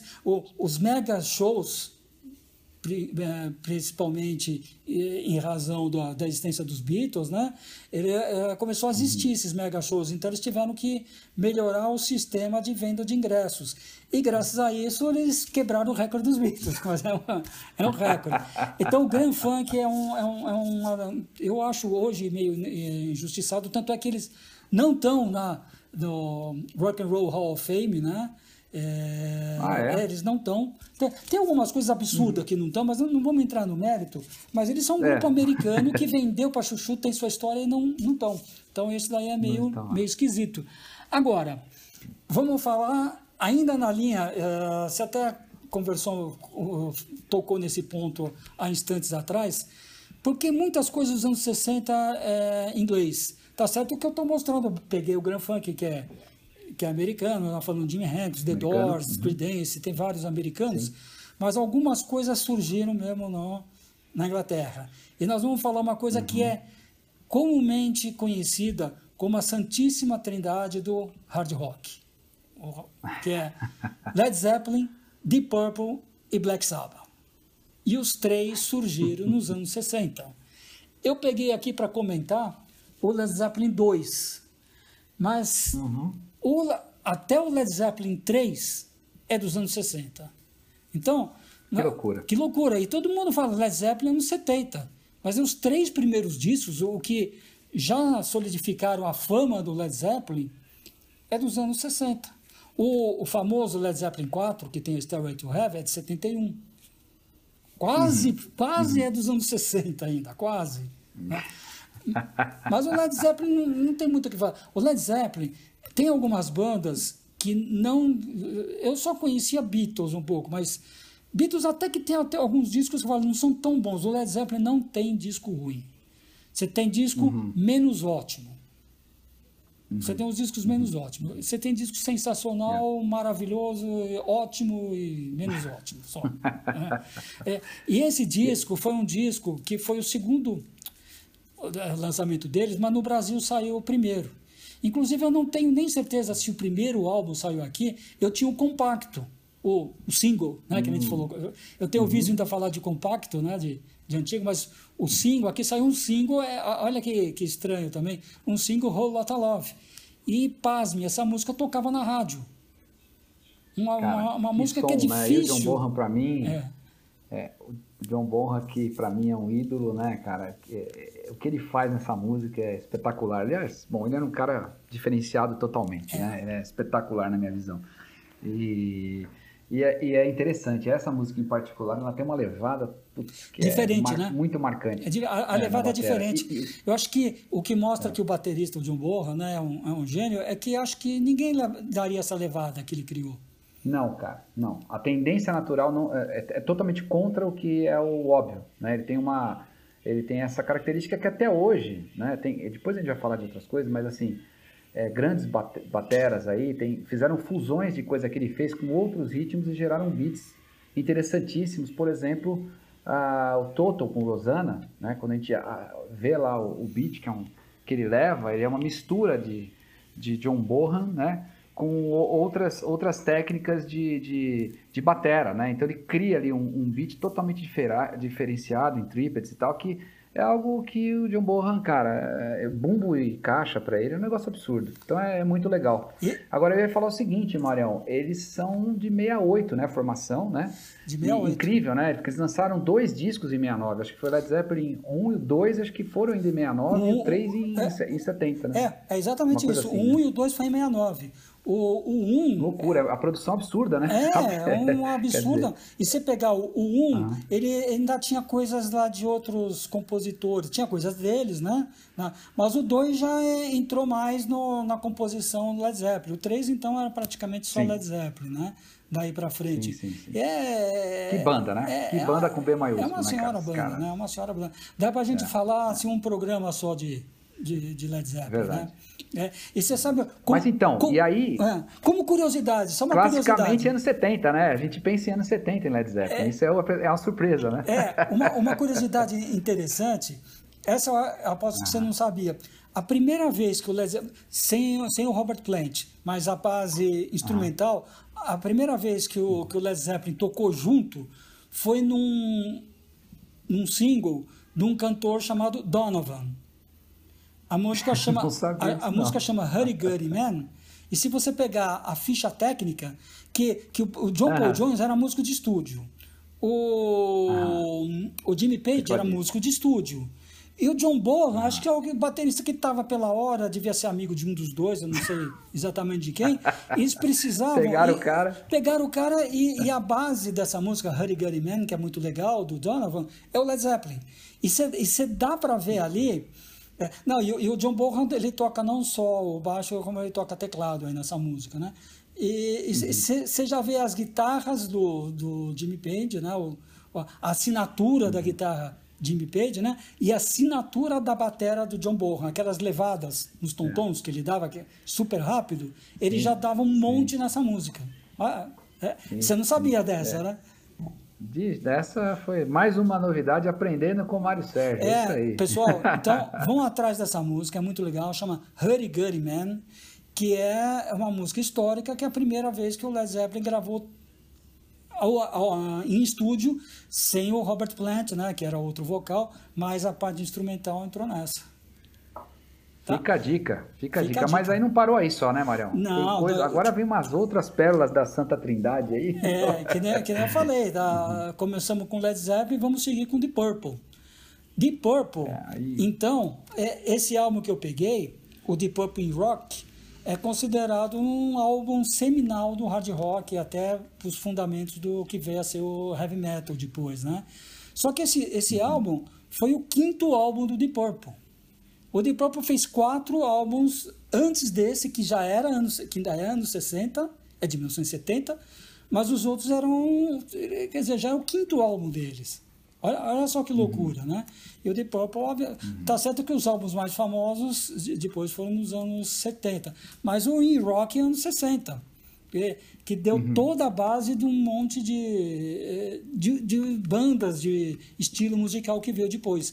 E o Deep Purple era, um, uhum. era o meu grupo favorito desses, né? Hoje, é, uhum. tirando Beatles, o Beatles eu, eu, eu, eu, ponho à parte, mas o Deep Purple e o Led Zeppelin são os dois que, dependendo do dia, eu gosto mais do Deep Purple, dependendo do dia, eu gosto mais do Led Zeppelin, vai, varia. É, né? eu, eu eu tenho um problema aí, cara. Eu sou mais resolvido nesse assunto. Para mim, de Purple, ele, ele leva vantagem, lembra? A gente já falou de, de Lennon McCartney lá, você deu 52 a 48, né? É. Pro, pro Lennon. Vamos ver 52 e 48, vai pro, pro Deep Purple, cara. Putz, Deep Purple pra mim é realmente, não sei. É, aí é a história do Rock Feelings, né? É a história do é Rock sentimento. Feelings. Não, e você sabe que... Bate diferente, emoções diferentes, acho que foi uma outra enfim, a forma como foi apresentado a banda, acho que tem uma coisa, uma série de coisas legais aí. É, é, é que hoje, hoje eu, eu empato o Led Zeppelin com o Deep Purple, porque hoje eu já estou numa situação lá que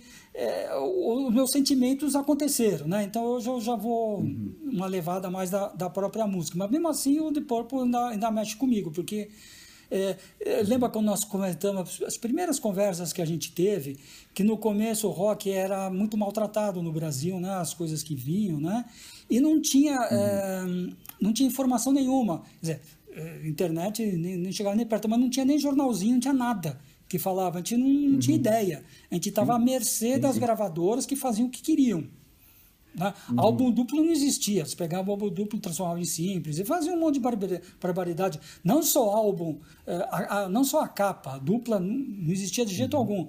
Era sempre capa simples e álbuns duplos eram transformados em álbuns simples. Era, era isso uhum. que acontecia. Então, para a gente, e, e minha turma era roqueira, era uma turma pioneira roqueira. Para a gente é, buscar informações passando um para o outro, a gente quase que dividiu entre a turma, cada um ia atrás de um grupo. É, pegava informação, uhum. sei lá, onde que a gente buscava, buscava em tudo quanto é canto, e depois ia trocando as figurinhas, trocando as informações. E eu peguei de Porpo. Era o álbum, era o, o, o, grupo que eu peguei, que eu adotei uhum. para uhum. me informar mais, né? Então, de Porpo tem uma, uhum. uma um toque para mim. Né? Engraçado, né? só uma curiosidade, né? Porque, putz, eu como baterista, né? O o Ian Pace ele não, não foi o, o primeiro, né, batera do, do Deep Purple, não é isso? Não, o, com... o Ian Pace foi o primeiro. Foi o primeiro? Foi o primeiro. É o ah, único, ah, é, o, atualmente, é o único grupo que teve todas as formações do Deep Purple. A não ser ah. que, que nos primórdios o cara na, na escola, tá, mas como surgiu quando, quando o Deep Purple, o primeiro disco, já era o Ian Pace. Ah. É, então. Ah, é, já como Deep Purple. Como né? Deep Purple. Como Deep Purple. É, é, é o, atualmente, como o, o Rich Blackmore saiu já há algum tempo e o John Lord, infelizmente, morreu, né? É, uhum. e, e, depois o, o Glover e o, e o Gillen entraram. Eles entraram nesse in rock, né? Que eu, que eu falei, né?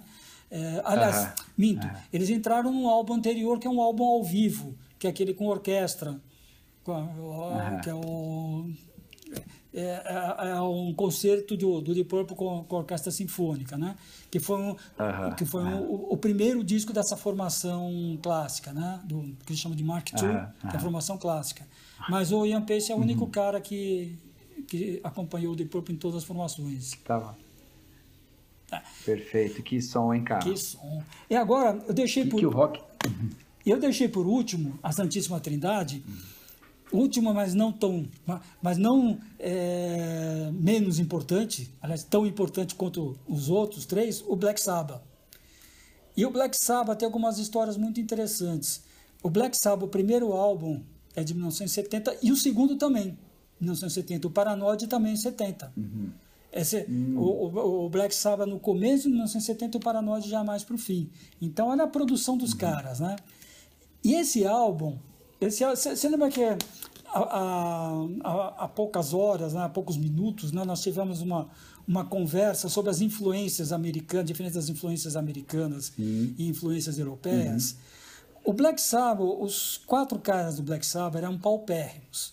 Era de uma cidade uhum. chamada Birmingham, que é uma cidade industrial, uma cidade que tem. Uhum. que não é bonita. Hoje não sei como é que é, mas na época, pelo menos a, a, a biografia do, do Black Sabbath pintava aquilo lá como uma coisa cinza, todo mundo trabalhando. É, não era uma coisa alegre, né? não era uma cidade alegre. E eles eram muito pobres. E diz a lenda até que o Ozzy Osbourne, a maior parte das vezes, andava sem sapato, não tinha dinheiro para comprar sapato. É, é verdade. Mas, é, também... É, mas ele já tinha uma influência clássica, ele já escutava um clássico. Tanto é que. É, eles contando como é que surgiu a primeira música do primeiro álbum, a música Black Sabbath, eles estavam tocando, uhum. o baixista, o, o Geezer Butler, estava tocando uma música, uma peça sinfônica de um compositor, a dica, dica para todo mundo, vão atrás dessa música, é de um compositor chamado Host, e ele fez uma peça chamada Os Planetas, que é composta uhum. de cinco poemas sinfônicos onde o primeiro poema chama-se Marte, o portador da guerra. Fala dos planetas, então fala, começa como Marte, o portador da guerra. E ele tem um, um riffzinho, tinha um riffzinho da, que a orquestra sinfônica fazia, que o Gisebrand começou a tocar no baixo. E o Tom Iommi, o guitarrista, pegou aquilo lá, pegou essas notas e deu uma pequena mudada, continuando uhum. um acorde, outro. é o Black Sabbath. A música Black Sabbath. Então, olha de onde vem a influência, a diferença, né? Do, é, dos é. europeus do, dos americanos. E você sabe que eu descobri outro dia, eu vendo num programa aí no, no YouTube, é um programa falando sobre a influência da música clássica ou música erudita, né? No, uhum. Na música popular, no rock, em tudo. E essa música uhum. especificamente tem uma outra música que é até mais influente. Ah, não, primeiro deixa, eu, uhum. deixa eu contar esse contexto. Então, essas músicas eruditas, ou clássicas, como a gente chama, é, elas, não tem, elas são de domínio público. Então, se quiser copiar uhum. tudo, não existe plágio. Não, não existe plágio. Você pode. Que interessante. Tanto é que depois você vai descobrindo, tem músicas que quase que inteira a música é uma música de Bach, uma música de Haydn, uma música. Esse no caso de Holst, né? Beethoven, uhum. é praticamente.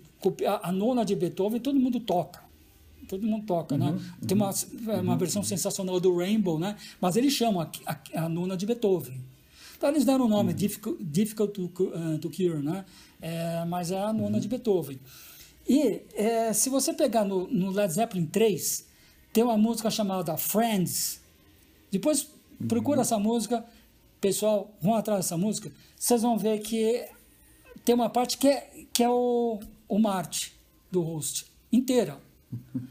Essa mesma parte que influenciou para criar o, o, o, Black Sabbath, ele está nessa música Friends. Eu fiquei abismado, porque é nota por nota a mesma sequência, ah, a, mesma, ah. a mesma métrica.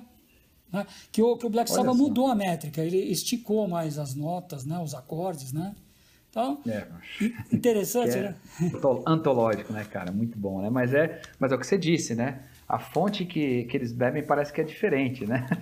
Ah, sim. o né? rock inglês tem essa característica. Né? É. Essa característica. Não que seja melhor ou pior, né, Mário? É Mas, diferente. Enfim, é diferente. diferente. Porque o rock americano ele tem a própria mitologia criada por eles mesmos. É, então é muito é interessante verdade. também. Eles criaram a própria mitologia, as próprias raízes para fazer o rock. Né? As raízes é dele vêm por eles mesmos. As raízes do é. rock inglês vieram primeiro dos Estados Unidos, misturado com as influências europeias, da música medieval, da música é. de câmara, não sei o que lá, e da música erudita. Né? E mais ainda, do, não, nós falamos, a música erudita teve influência no rock pesado, que dirá num gênero que é eminentemente europeu, criado é. por músicos clássicos, que tem formação clássica. Né? Então nós vamos falar um pouco dessas, desses, dessas bandas agora que criaram um gênero que é o rock progressivo. E esse, gênero, mim, assim... e esse gênero tinha que ser criado na Europa, né, Marquinhos?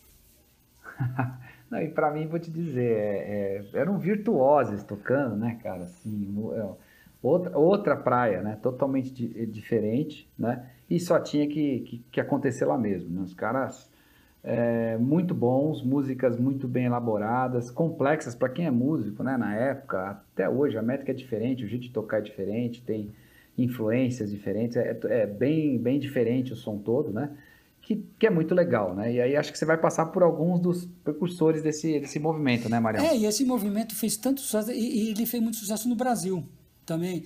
Porque o Brasil, a música brasileira, a gente não dá muito valor, mas era uma música rica, rítmica, rica e cheio de nuances complicados. Sim. Então você tem. Sim. A própria Bossa Nova, né, que fala, é, é um jazz complicado. Ele tem um. Né? Super complicado. É, então eu Super lembro que complicado. eu conheci pessoas, né, na, na, época que só se falava de rock progressivo, que os caras eh, uhum. juntavam. O cara tinha. Ah, juntar rock progressivo com baião, rock progressivo com não sei o quê. Os caras tinham umas ideias de mistura muito maluca, né? E é verdade. Alguns dos pioneiros, que esses começaram anos, totalmente anos 60, mas também famosos anos 70. Primeiro álbum lá que que é uma obra de arte que eu acho que todo mundo tem que ter, é o primeiro álbum do King Crimson, é In the Court of Crimson King, que é um álbum maravilhoso que tem também um proto-metal.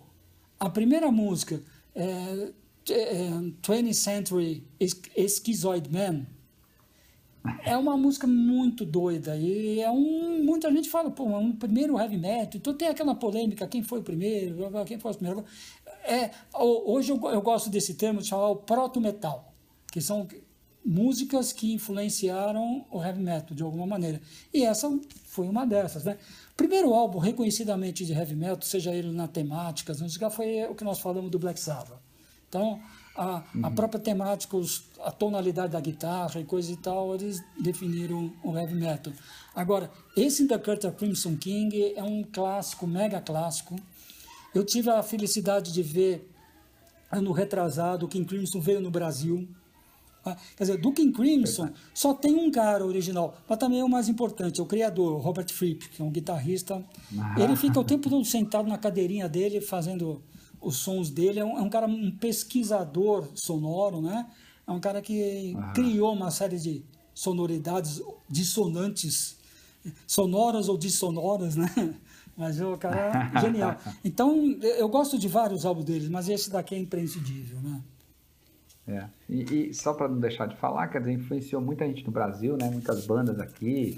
É, enfim, para dar um exemplo só assim de músico que foi extremamente influenciado, né? Que queria ser, queria fazer parte do sonho do cara, né? Era, era ser uma dessas referências, uma coisa assim, o Guilherme Arantes, né? O Guilherme Arantes foi um cara que teve muita influência, que por, não só por ser tecladista, mas também, né? Porque o teclado acabava sendo um dos instrumentos fundamentais, é um dos pilares fundamentais do rock progressivo, né? É, cara, ele fala, falava muito, pô, meu sonho era tocar lá, na, era, era, tocar no Yes, né? Então, Porque mas, a gente vai falar dele mais pra frente. Mas não sei se você sabe, Marquinhos, a primeira banda do Guilherme Arantes, antes dele ter carreira solo, chamava Moto Perpétuo. É. E era uma, era uma banda progressiva, com muita influência no Yes. E é um baita som. É um baita, baita som, som, verdade. 73, é. 75, isso mesmo. Eu, eu, isso eu, mesmo. eu conheço, né, faz algum tempo que eu não vejo, o baixista dessa banda, que chama Gerson Tatini. Era um cara como, como todo o baixista nessa época tocava com Rickenbacker, né? Mania de Yes, né? Então eles eram. É, teve, então, então o Guilherme Arantes ele teve sua banda progressiva no início, mas, mas não vendia, é. né? Não vendia. E o Guilherme Arantes é. ele tinha ele tinha essa sonoridade que deixou ele famoso, né? Mas ele uhum. depois seguiu, foi, foi para outra linha, é, né? Tinha aí o Terço, né? Os Mutantes, Terço, tem uma galera que embarcou. O próprio 14 Bis, né? Fez muito som aí. Ah, sim. Enfim, não, o, que, né? o, o progressivo ele teve uma influência muito grande aqui no Brasil. Ele, todo mundo queria é, ser. É. Porque a música da gente, que eu falei, ela é, ela é um pouco complicada, ela não é tão simples assim. É. Ela, ela é, é verdade. A gente gosta de coisa complicada. Outro conjunto que é típico dessa época, apesar que eu falei, os álbuns mais conhecidos nos anos 70, mas ele já fez coisa muito boa nos anos 60, é o Tull. E eu, e eu separei esse daqui, o Stand Up, que é um top, uhum. é um top deles, é o segundo álbum deles, né? Foi o, o primeiro uhum. álbum, um álbum legal, mas um álbum meio diferente. Assim, ele, ele ainda não tinha uma sonoridade definida. É, esse é Tull. Nesse segundo uhum. disco, você fala, esse é o Jethro Tull.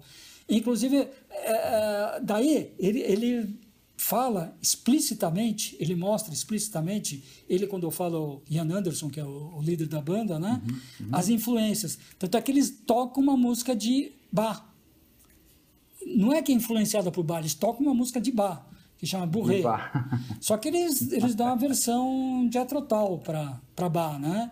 Então é uma, uhum. uma versão com muito jazz, com muita levada, com solos de flauta, né? Mas é uma música de bar. Uhum. Então, uhum, uhum. E, e, o Jethro Tull é a própria personificação daqueles conjuntos medievais. Os caras tocavam com flauta, Verdade. com mandolim, com os conjuntos. Então, o Jethro Tull punha isso e eletrificava o som. Então, é uma banda ah. maravilhosa, né? Espetacular. Não, e o próprio visual dos caras, né? Quer dizer, as roupas, eles faziam toda uma alusão a essa, essa época, né? Muito, muito, muito louco, cara. É. E muito som. É, músicos espetaculares, né, cara? É. Espetaculares. E, e para terminar com chave de ouro, Marquinhos, essa, a parte do progressivo, já falar um conjunto que você já, já falou agora. É, o Yes. É verdade. É. Queimei na largada aqui, Marião. Falei dele. É, verdade. não. Eu deixei por último, mas é, por coincidência, né? Você até falou antes do, do Guilherme Arantes, Moto Perpétuo. O Yes foi um grupo Sim. que influenciou muita gente. O Rush Sim. foi influenciado pelo Yes, tanto é o Yes foi induzido no Rock and Roll Hall of Fame, né? E como o Chris Squire, uhum. o baixista dele, tinha morrido, quem tocou baixo no que eles tocaram foi o Geddy Lee, do Rush. Olha só. É. Olha só. E ele é, é, ele que introduziu o Yes, que fez o discurso de, de introdução né, do, do, do Yes, né? Uhum. E ele uhum. falava, não, não à toa que ele começou a carreira dele tocando com Rickenbacker. Então, todo mundo que vinha isso daqui é que era influenciado pelo Yes. É um conjunto, é não adianta falar, e esse álbum que eu peguei aqui, o Yes Album, é o terceiro disco do Yes. Terceiro. Uhum. Mas é o primeiro uhum. que fala, putz, esse é o som do Yes. Ainda, ainda não tinha o Rick Wakeman, o Rick Wakeman entrou no disco seguinte, mas todo o resto uhum. do, da formação clássica do Yes estava aqui. Só o Rick Wakeman que entrou Cara, no, agora no vamos seguinte. dizer, hein? É, bom, vai ter um dia aí que a gente vai falar de festivais, etc. E na minha memória, o show que eles fizeram no Rock in Rio aqui, é, que show, hein, cara? Então, eu que fui show. no primeiro Rock in Rio, né? Eu fui no primeiro, eu só fui na, na no fim de semana final, né, de encerramento. E, putz, ah. foi maravilhoso. Depois a gente vai falar deles, né? Mas o show que Sim. encerrou o primeiro Rock in Rio foi The Yes.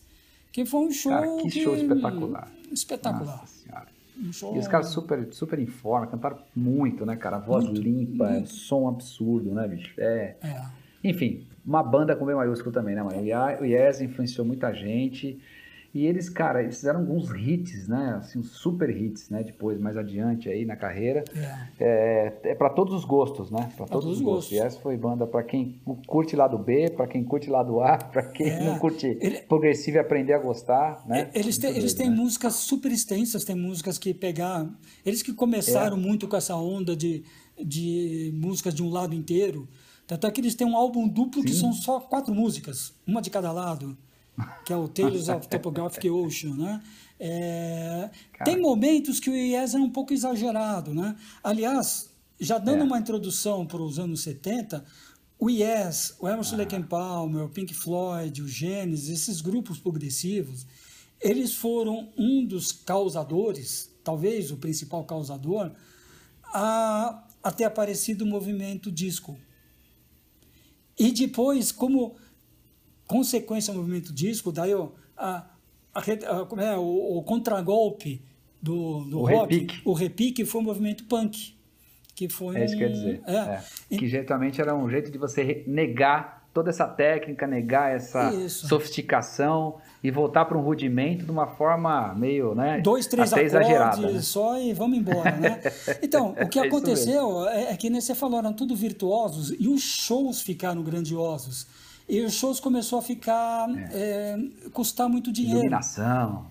Ah, é. tinha, tinha. o Rick Wakeman fez um negócio que tinha um castelo, um rink de patinação, as baterias viravam, era, era um absurdo. Ô, Marião, eu acho que eles.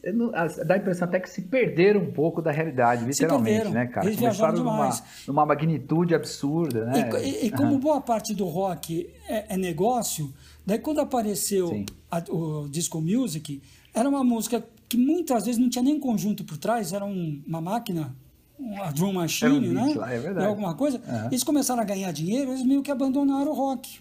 Foi uma coisa. coisa. Né? É. Então, os anos 70, que nós vamos falar daqui a pouquinho, né? eles pegaram uhum. toda essa, essa parte e tiveram muito mais. Tá bom? Muito bom. Então, valeu, galera. Obrigado. Até a próxima edição do Rock Feelings com vocês. Abração. Tchau, tchau. Tchau.